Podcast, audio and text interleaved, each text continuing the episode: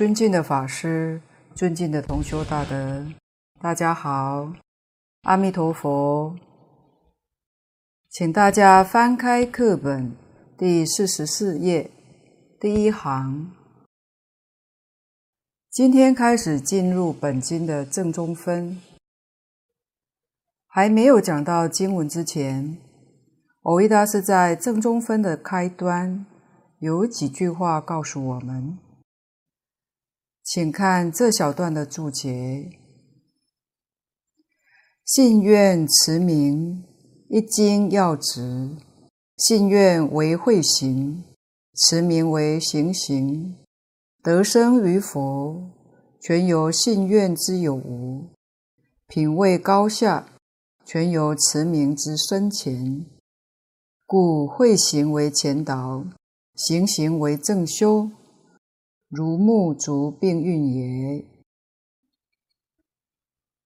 蕅益大师。这几句话也是古人所没说过的，与三经的宗旨完全吻合。难得他为我们末法众生慈悲说了出来。这里面最重要的是告诉我们，往生西方极乐世界最重要的条件是什么呢？说得很清楚。得生与佛，全由信愿之有无。你是不是真信？你是不是真想去？真信，真想去，就能去得成，就能往生。前面介绍过，西方世界有四土、三辈、九品，品位的高下。就在念佛功夫的深浅，我们特别要注意“持名之深浅”这一句。由此可知，不在乎持名的多寡。有人一天念两三千声佛号，有的人念两三万声佛号，甚至有念十万声佛号的。那是持名的多寡。如果一天只念十声名号，他的功夫深，确实能超过一天念十万声佛号功夫浅的，真能超越。浅深从哪些地方看呢？功夫浅的人念的虽然多，不得力。里面有妄想夹杂，这是古德所谓的“喊破喉咙也枉然”。虽然念佛念得很勤快，念得很多，喊破喉咙也枉然，可见得是要在深。由此可知，这个深，实际讲是信得深，愿深。信深愿深，这个佛号句句都深。一天十万声佛号，为什么不得力？信浅，愿也浅，还不想到极乐世界去。这是个花花世界，贪嗔痴慢还强，还没了。所以虽然念得多，功夫反而浅。这是我们必须要晓得的。除了这两句非常重要之外，蕅益大师在此也明白开导我们：信愿持名叫三资粮。用现代话说，就是往生西方极乐世界、面见阿弥陀佛的三个条件。这三个条件一定要具足。蕅益大师跟我们解释这部经，就是用“信愿行”这三个字。续分里面是“信愿行”，正中分还是“信愿行”，流通分离亦复如是。这是他老人家跟其他祖师大德解释《阿弥陀经》不一样的地方，也是它的一个特色。信愿就是会，持名就是行。这句话说的非常好，因为许多人对于念佛人产生很大的误会，认为念佛人都没有智慧，疏忽般若，念佛念得再好，顶多得一点定。因为经上有说到一心不乱，没有讲到智慧。殊不知，蕅益大师在这里告诉我们：深信切愿，这就是智慧。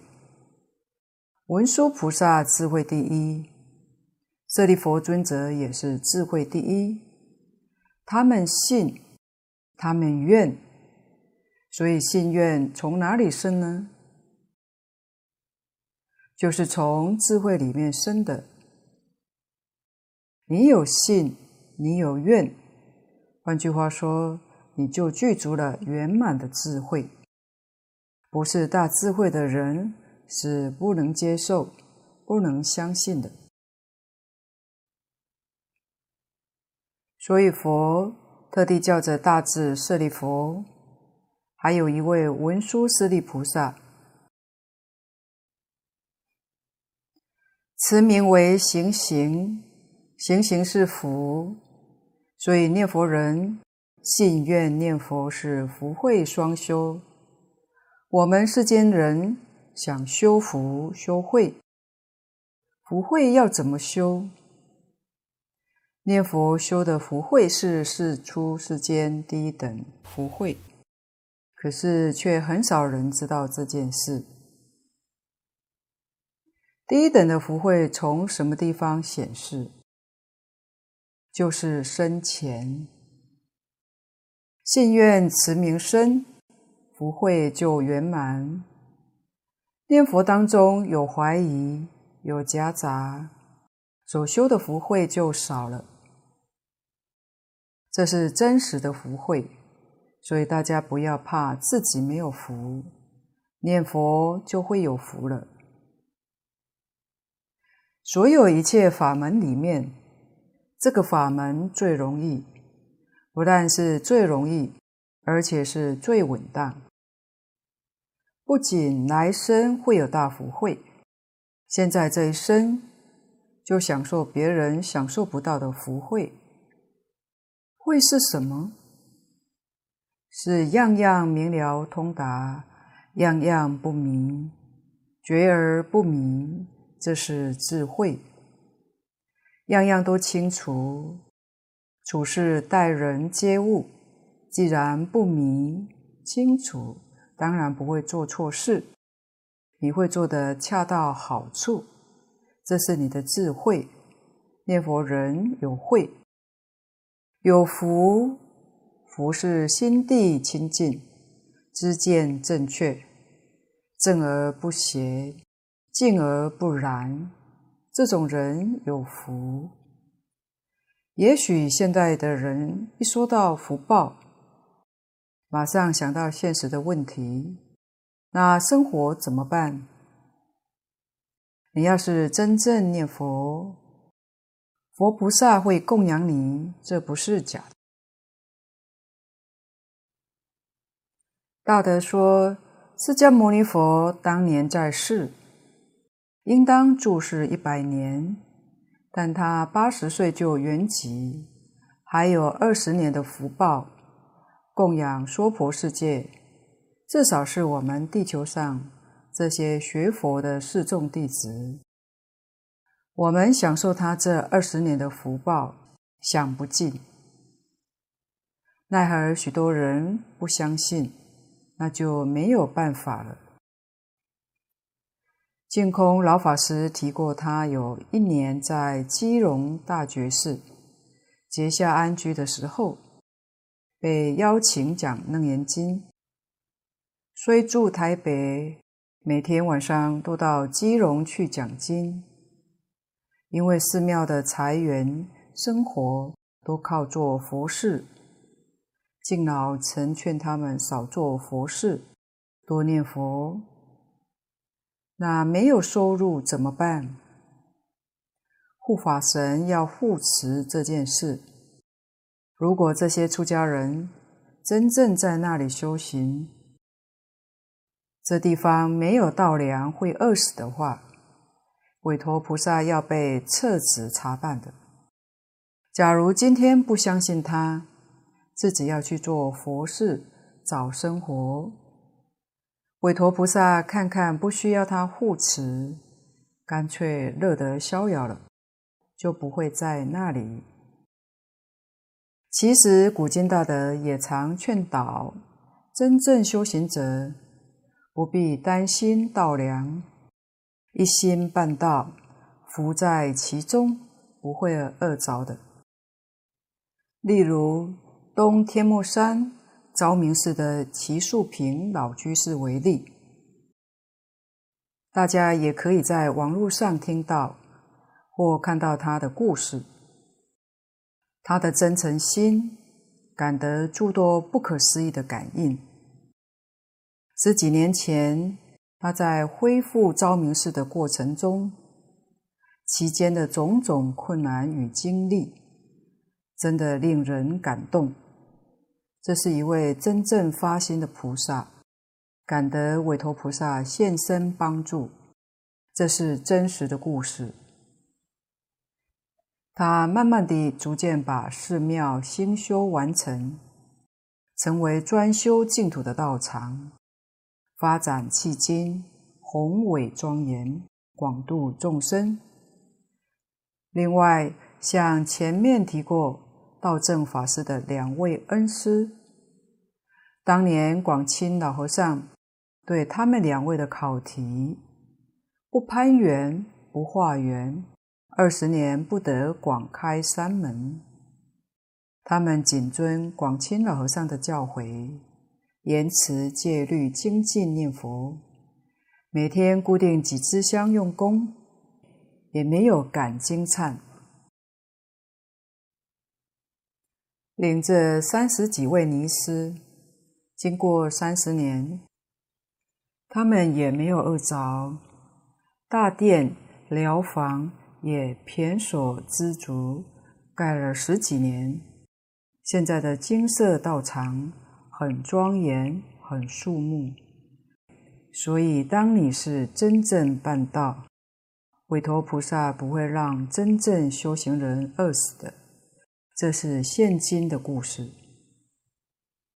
古时候的故事也很多，大家最常听说过的。就是唐朝道宣和尚，他是律宗的开山祖师。他一天吃一餐，这是修戒律，过中不食。他这一餐饭是天人供养，这是历史上有记载的。他也不需要托钵，也不要信徒送来，天人供养。这是真实的，自自然然，佛菩萨、护法神找一些护法送来，也不用去操心。可是很多人不太相信，那个信佛变成半信半疑，不能深信，所以愿也就不真切，念佛恐怕就有口无心。大德说，念佛的人很多，往生的人却很少，原因在此，不是经典不灵，不是佛号不灵，经典跟佛号是真的灵，是你自己不相信，就没有办法。所以真相信的人心清净，对于生活不忧虑。一点牵挂都没有，也不问明天，明天还没到，不用着急。这才是真正学佛人，诸佛护念，龙天永护，真正的有福慧。世间人为生活操心的福薄，没有福，日子过得好辛苦。有福的人不操心。由佛菩萨安排，这个多自在！最大的福报，最殊胜、最难得的，是在这一生当中永脱轮回，往生净土，圆成佛道。世间人都想要求福求慧，但不晓得到哪里去求，也不知道怎样去修，真的很可惜。底下还有两句：“慧行为前导，行行为正修。”这两句的意思不难懂。信愿是个动力，我们才会认真去念。所以深信切愿，这个人自然就精进不懈，勇猛精进。这个力量就是信愿。请看经文：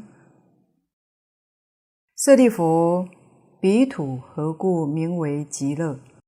其国众生无有众苦，但受诸乐，故名极乐。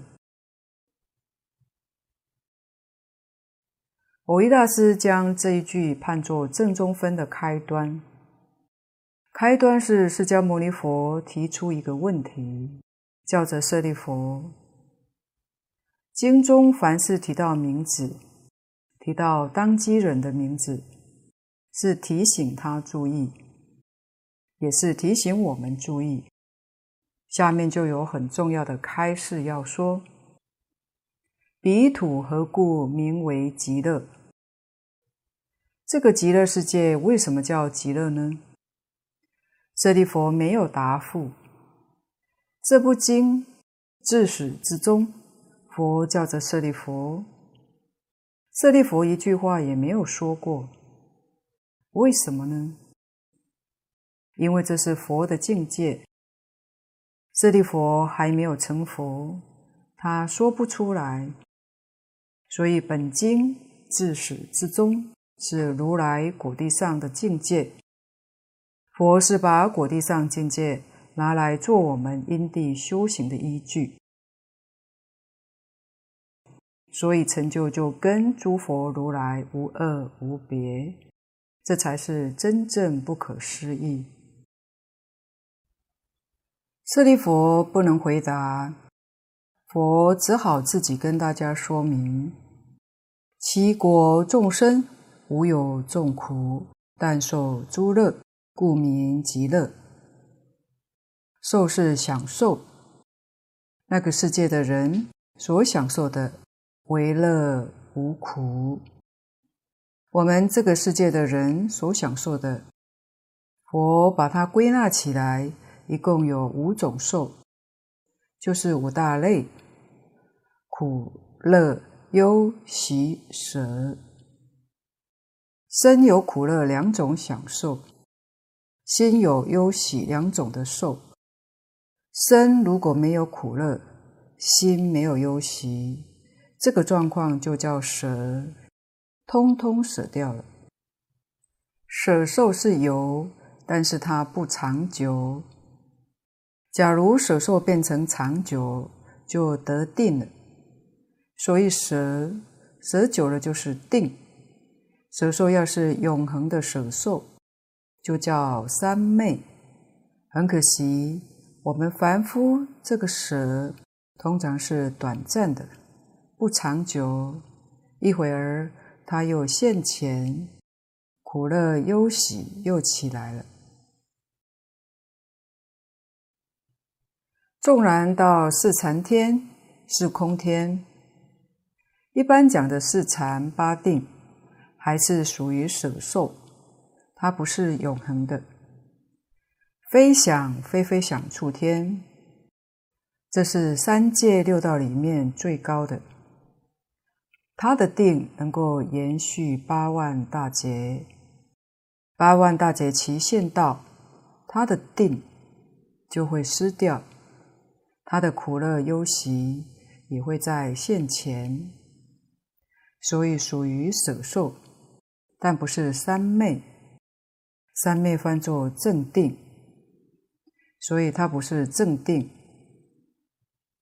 一定要到阿罗汉。阿罗汉的定功再往上提升一级，叫九次第定，超越三界，就不会退转了，永远舍了，才叫三昧，才是真正的正定。也就是八正道里面讲的正定，所以三界六道里头没有正定。一般讲的禅定，通通属于舍受。极乐世界苦乐忧喜舍都没有，才能叫无有众苦。我们看下面的注解。众生是能受用人，等觉已还皆可名。今且曰人名言，以下下利上上也。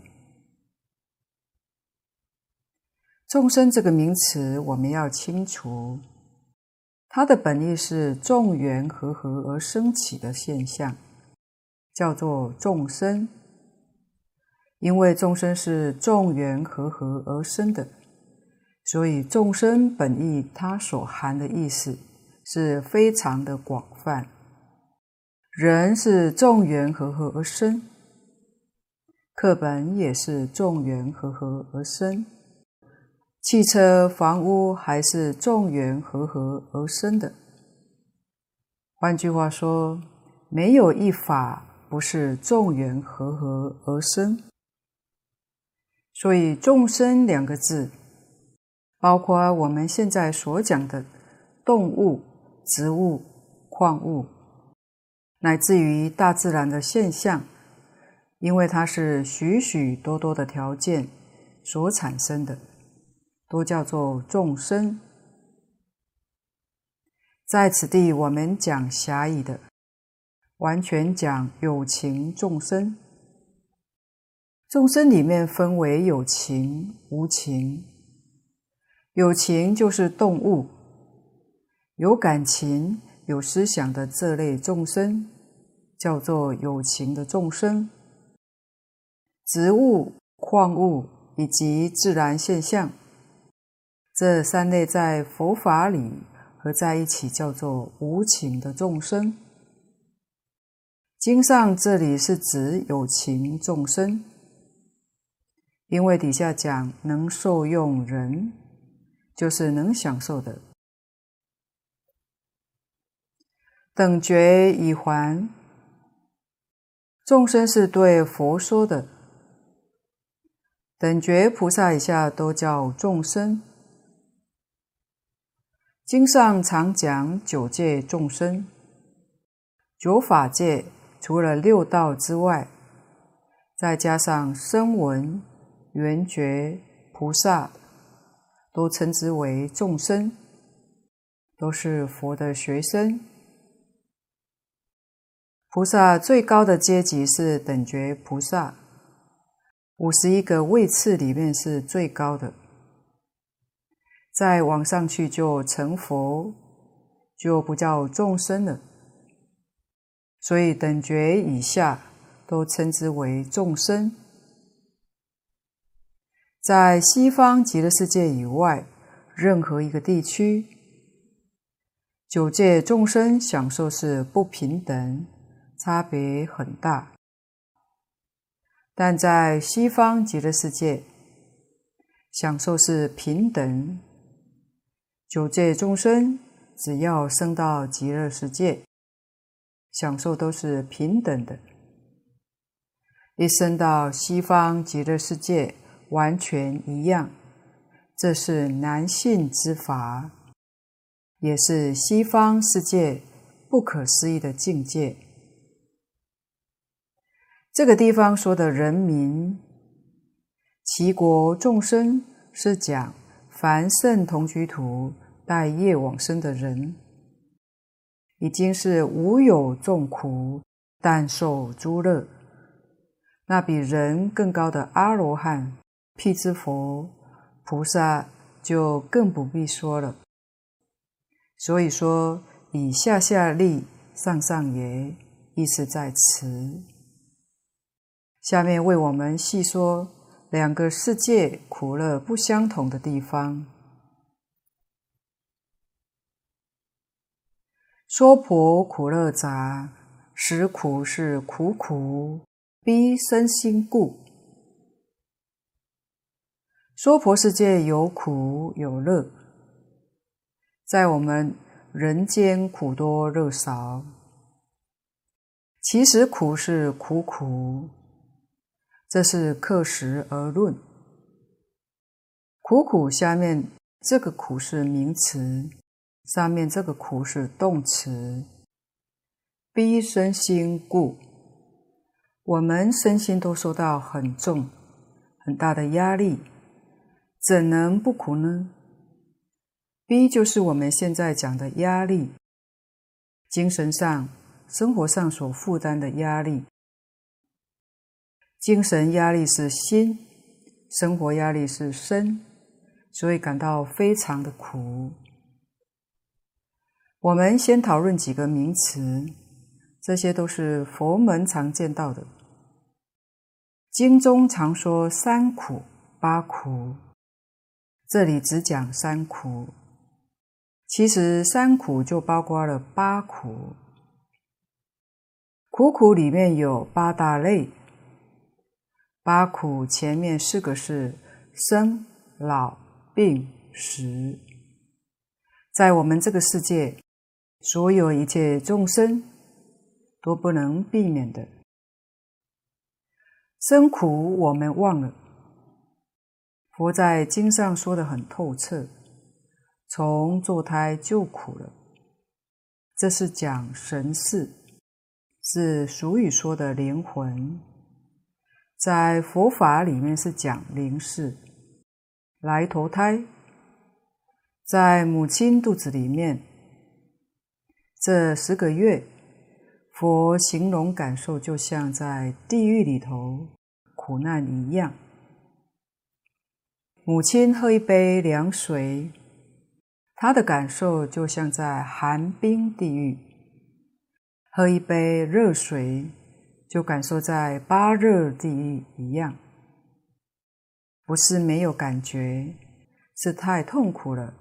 出生后，前世的事情忘得干干净净。在我们这个地球上，往往有聪明活泼的小朋友，突然生了一场大病，伤害变成了失智。一场病苦可以毁了聪明活泼，何况在母亲肚子里十个月，当然把前世的事情忘得一干二净，出来后就变成一无所知了。出生的时候，佛经上形容就像在夹山地狱，一出世。接触外面境界，那个感受叫风刀地狱，所以一生出来就哭。为什么哭？很痛苦才会哭，才会大叫。这是我们可以观察到，小孩子出生，便能体会佛在经上所说的生苦。生了之后。一天一天的衰老，生病也是大家都会经历过的，所以劳苦、病苦这两个苦，我们都能够感受到，比较容易察觉到。至于死苦，我们还没死，所以还不知道到底是多苦。但佛已经在经典上告诉我们。我们的灵识要脱离身体的那个痛苦，佛形容它叫生龟脱壳，就是活的乌龟把它的壳剥下来，就像那样一般的痛苦。因此，死苦绝对超过最严重的病苦，这是个大难关，任何人没有办法避免的。可是，真正学佛有真功夫的人，生过去了就不谈，但他对于老病死是不会有的。虽然老，他不生病，老而不衰，体力可能跟年轻人一样，所以没有劳苦。死的时候很自在，预知时至。晓得哪一天走，又不生病，如入禅定，就像中国河南省南阳来佛寺的四位大德贤公、庆公、老德和尚以及贤公的母亲，他们都是来为我们做正转的。所以，真正念佛有功夫的，这三种苦。在这个世间是能够避免的，这是真正的有大福报，真实不虚。不学佛、功夫不得力的人，老病死三种苦是非要受不可。另外的四种有求不得苦，世间人欲望太多，求不到就感到苦。第六个是怨憎会苦，冤家对头不想遇到的，偏偏会遇到；不如意的事情还偏偏碰上。第七个爱别离苦，喜欢的人偏偏不能常聚在一起，喜欢的事物也不能够藏在面前。这三个是属于身外的，生老病死四种是身内的，所以内外皆苦。第八个五阴炽盛，刚才讲的七种是苦果，是果报。我们眼前所受的五阴炽盛，这是因，是苦因。五因是色受想行识。色是物质现象，受想行识是精神现象。我们讲的物质，今天称为物理；受想行识是心理。心跟物是一，不是二。为什么呢？受想行识变现出来的物质现象，物质现象里面含有受想行识。是一，不是二。没有受想行识，物质现象不会存在。这是近代科学才提出来，二分法是错误的。所以心理跟物理是一个，不能分的。物是心变现出来的，所以心可以控制物质。现代科学家。已提出以心控物，这是近年来发现的。因此，五音是造作前面七种苦的因素。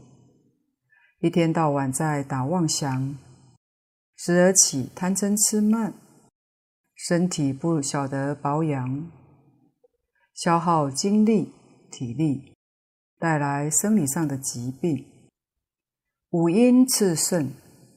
炽盛是形容词，这个造作非常兴旺，时刻不停。身心的造作赶来前面七种的苦果，苦苦里面包括这八类，所以称为八苦。八苦就是此地讲的苦苦，所以逼身心故，带来我们身心很大的压力。看注解，乐是坏苦，不久住故。虽然有乐的时候，但乐的时间不久，一下子就过去。过去了就坏了，它还是苦。我们这个世间没有真正的快乐。所谓乐，就像麻醉一样，暂时把苦忘记。那个时间是短暂的，过去之后，苦又现前。佛讲的苦是真的，乐是假的。为什么？因为苦不会变成乐，但乐会变成苦，不会变的才是真的。会变的都是假的。常言道：“乐极生悲”，也许是实话。我们举简单的例子就能够体会。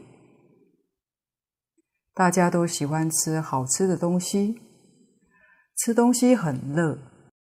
但是如果你不断的一碗再一碗，第一碗很乐，再一碗还可以。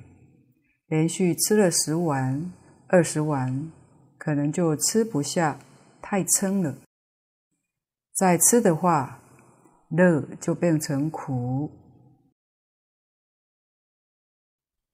喜欢跳舞的人觉得跳舞很快乐，连续不断地跳会受不了。莫学曾在电视上看过举办接吻比赛。看谁能持续最久。刚开始参赛一定会觉得很兴奋过瘾，能跟情人接吻当然是欢喜事。不要说经几天几夜，就算一天二十四小时后，也不会乐了。嘴巴一定很酸，早就没感觉。很可能为了要得奖，硬撑着捂着嘴靠在一起罢了。所以乐过头了，就会变成苦，但苦不会变成乐。肚子饿了很苦，饿了七天更苦，绝不会变成乐。所以苦是真的，乐是假的，一定要认识清楚。乐是坏苦，它不是真实的。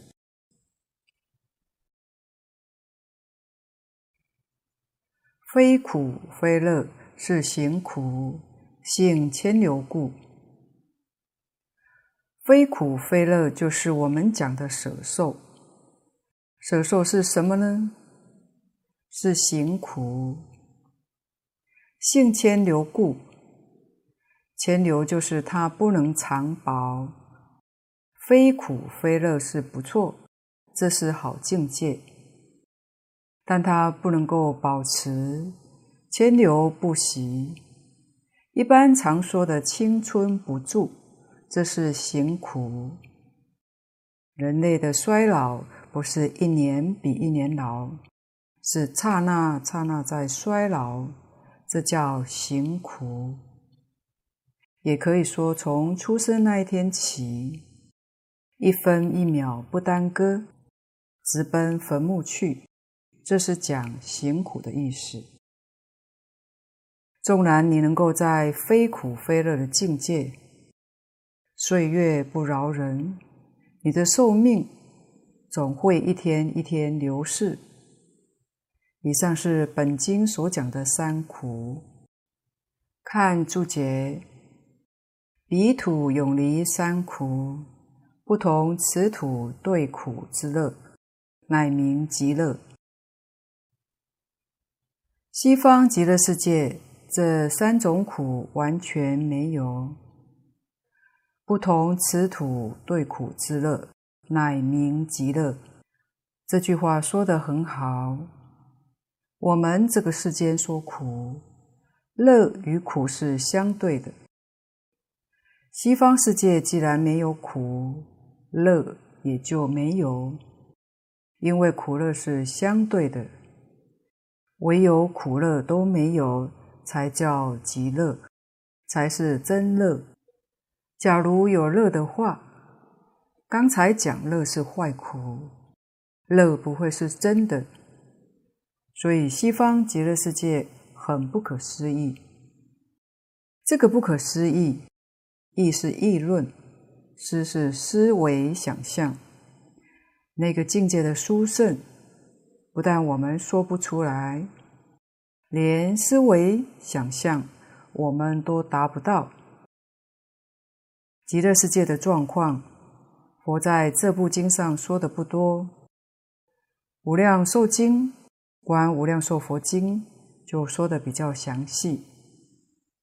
大德说《华严经》上讲的最为详细，说《华严经》那个境界，说起来就是西方极乐世界的境界。西方世界跟华藏世界来比，有过之而不及。为什么？经上告诉我们，华藏世界一共有二十层。西方极乐世界跟我们娑婆世界同在华藏世界的第十三层。阿弥陀佛的极乐世界是华藏世界里面，可以说是最精华的地区，就好像我们现代一个国家的首善之区。所以，连华藏世界的法身大士。都想求生西方极乐世界，还是想要去那里参学？这说明西方不在华藏之下，不异于华藏，所以有人想往生华藏世界，其实只要往生到西方极乐世界，自然就能到华藏世界，因为西方极乐世界。等于是华藏世界的精华地区，精华的地区都能去，当然其他地区也没有问题。所以阅读《华严经》也能够体会到极乐世界的殊胜庄严。清朝慈云灌顶法师，他留下来的著作非常丰富。著作等身，他将娑婆世界与极乐世界苦乐做了一个比较，讲修行的难易，说了十种，用苦乐来较量。他说：不值佛，不闻法，恶有缠，群魔恼，受轮回，多恶趣，尘缘障道。寿命短促，修行退失，成劫难成，此即娑婆十种苦也。首先，我们在这个世界中难得人生，很难遇到佛，遇不到佛是苦。往生西方世界，到那地方去，花开见佛。见佛是乐，亲近佛是乐。其次，我们这个世界很难听到佛法，不闻法是苦。西方世界六成说法，换句话说，想听哪一个法门，想学哪一个法门，都能够称心如意，都不难。佛菩萨亲自教授。第三，在我们这个世间，有恶友牵绊交缠苦。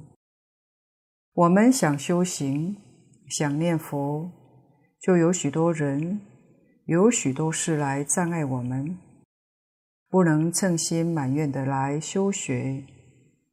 到极乐世界，与诸上善人聚会一处，不但没有人障碍。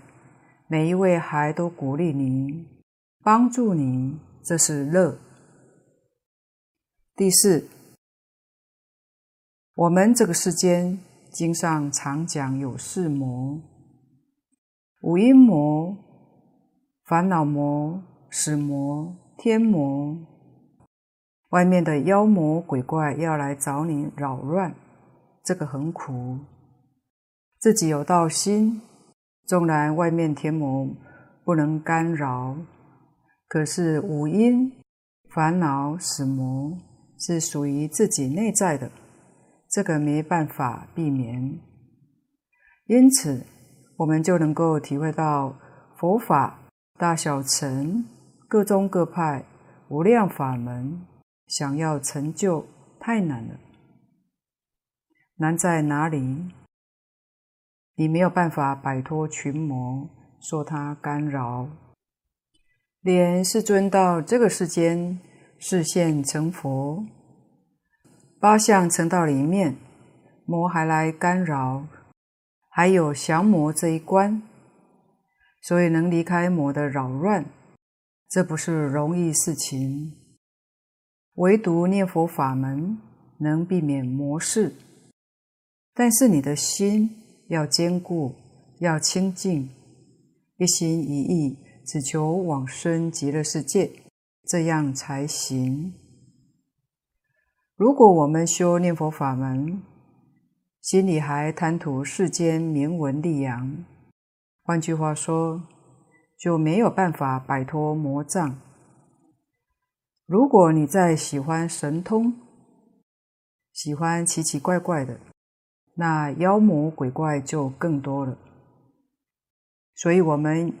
以清净心、坚定的意愿，一心求生西方。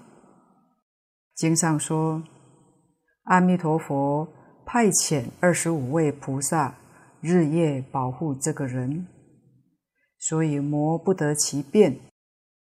他想来干扰你，你有护法菩萨，这些不是普通的护法神，是护法的菩萨。是阿弥陀佛派遣来的。第五，我们这个世界六道轮回没有终止的时候，这个苦叫生死疲劳。所以学佛的人眼光要远大，不能只看眼前。当然有一些同修。学佛之后，开始懂因果，不敢做恶事。也有些人在生活物质环境方面，难免比不上一些老朋友。看到他们事业蒸蒸日上，收入颇丰，相对于自己的收入，勉强过日子。跟这些老朋友见面时，觉得难为情。觉得不如人。假如有这样的观念，就是你自己的魔障，你的烦恼业障现前，使自己迷惑颠倒。世间的富贵荣华，过眼云烟，不是真的，这个不值得羡慕。大德勉励我们，自己真正好好学佛。尤其是修净土法门，你能够永脱轮回，真正得到永生。不要说世间帝王、总统、天王也办不到，哪里能跟你相比啊？自己觉得不如世间人，那是自己道业没有得到。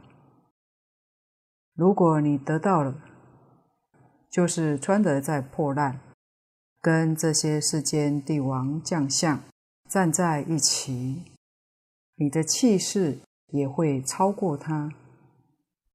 为什么？因为你自在，没有烦恼；他不自在，他有烦恼，就不如你。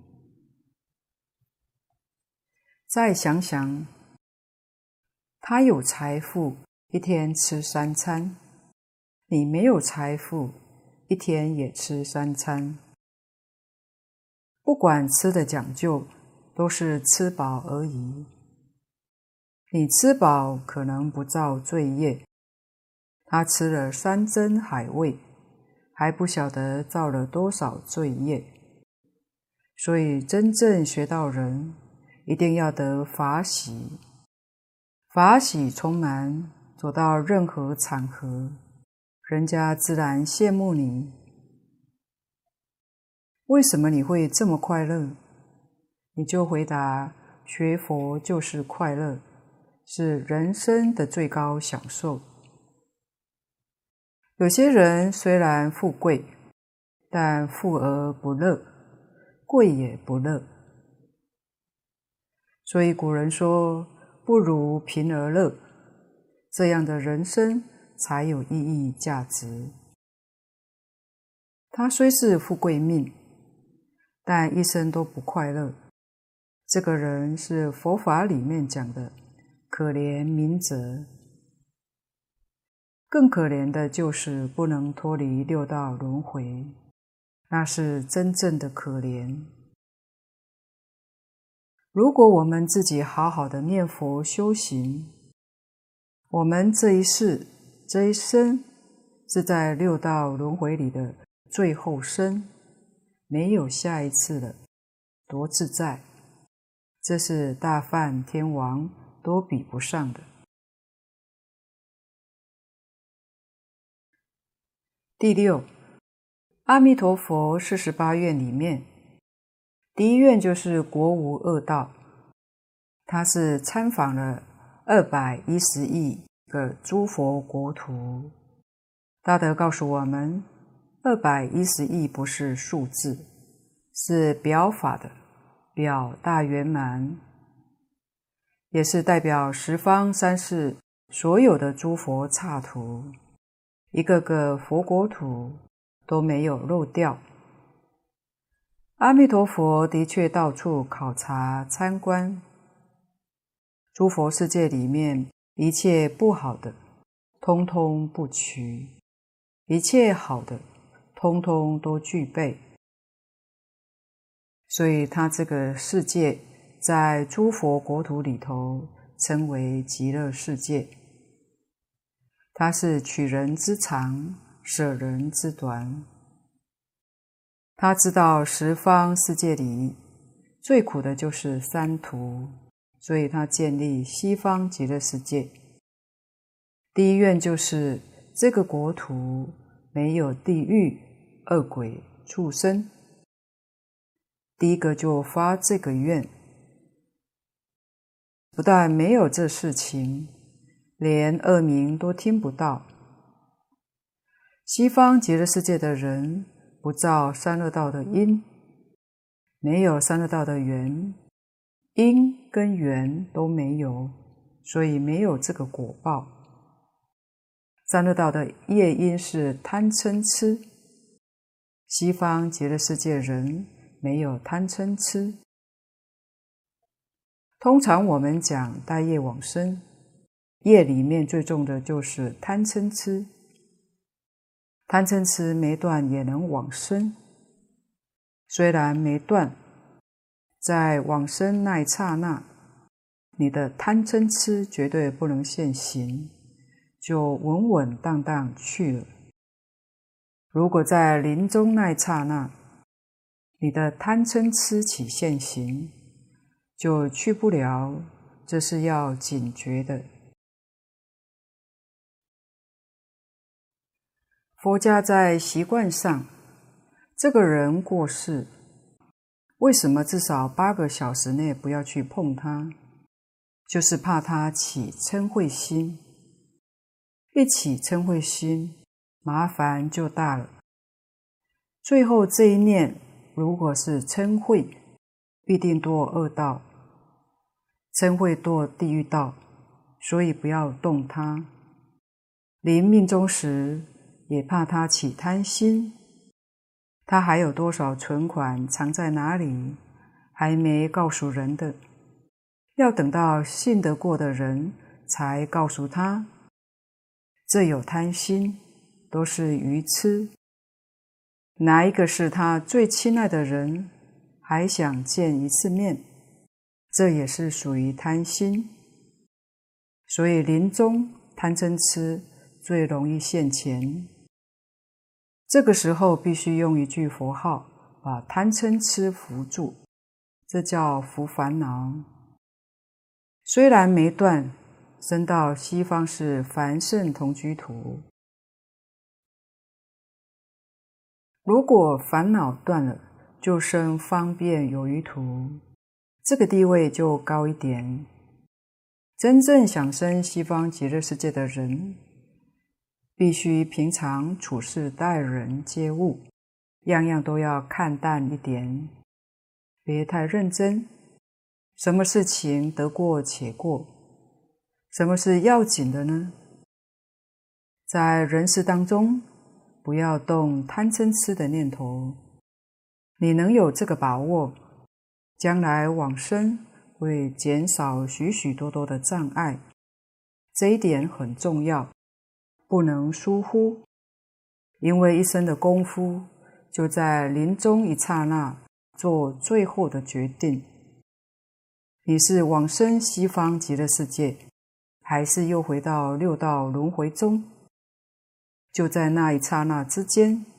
这是平常要留意的，所以墨学在此鼓励大家要把一些大德的临终须知手册，务必要找时间多多阅读研究一下，一定会对自己与亲友都有相当大的助益。